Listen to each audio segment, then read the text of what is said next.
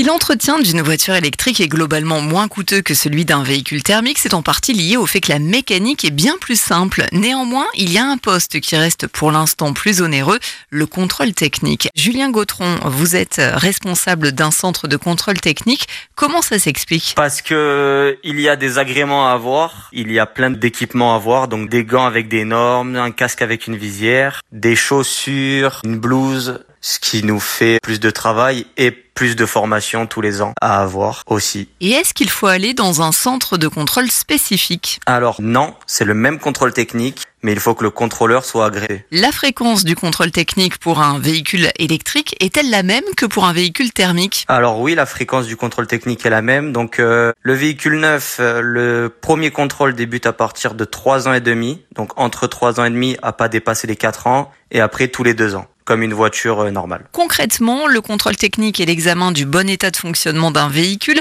il regroupe 133 points de contrôle auxquels s'ajoutent 11 points spécifiques aux véhicules électriques. Lesquels? Parmi ces 11 points, il y a surtout les câbles électriques qu'il ne faut surtout pas toucher parce que c'est de la très haute tension. Donc euh, si euh, il y a des câbles dénudés ou quoi, ça peut être très très très dangereux pour euh, les autres personnes et pour le conducteur de la voiture et ainsi le contrôleur.